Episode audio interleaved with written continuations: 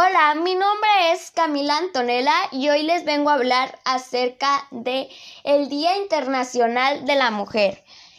Comenzamos. ¿Sabías que el Día Internacional de la Mujer o Día Internacional de la Mujer Trabajadora conmemora a la lucha de la mujer por su participación en la sociedad y al desarrollo?